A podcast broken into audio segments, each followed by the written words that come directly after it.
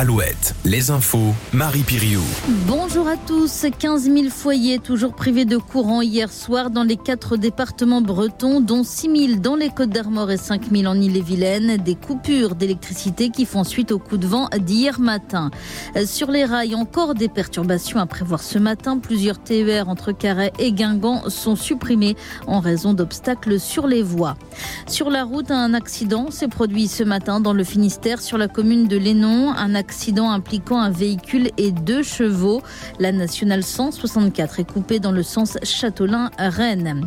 En Ille-et-Vilaine, à Saint-Urial, une marche blanche sera organisée samedi pour rendre hommage au jeune homme de 30 ans frappé mortellement avec une batte de baseball. Les deux agresseurs présumés ont été interpellés et placés en garde à vue pour homicide volontaire.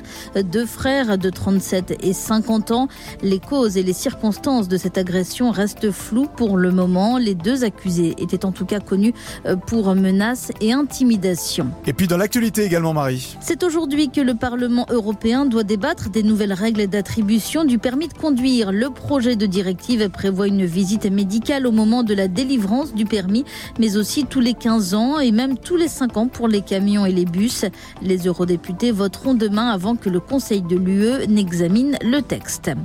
Emmanuel Macron n'exclut pas l'envoi de troupes occidentales en Ukraine. Le chef de l'État réunissait hier soir à l'Elysée plus d'une vingtaine d'alliés de l'Ukraine et a évoqué cette hypothèse, précisant toutefois qu'il n'y avait pas de consensus à ce sujet.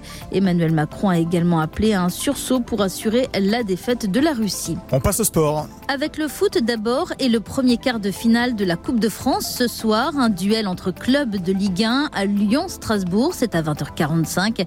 Rennes jouera jeudi.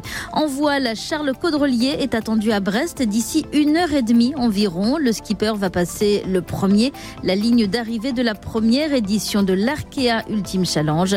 Il aura passé 51 jours en mer. Et enfin, la météo. Oui, avec des éclaircies au programme ce matin en Bretagne avant de retrouver un ciel couvert d'abord sur le Finistère puis sur l'ensemble de la région cet après-midi.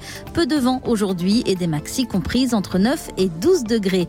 Passez une excellente matinée. Je vous laisse en compagnie de Nico et Lola sur Alouette. Matin Alouette. 6h, 10h.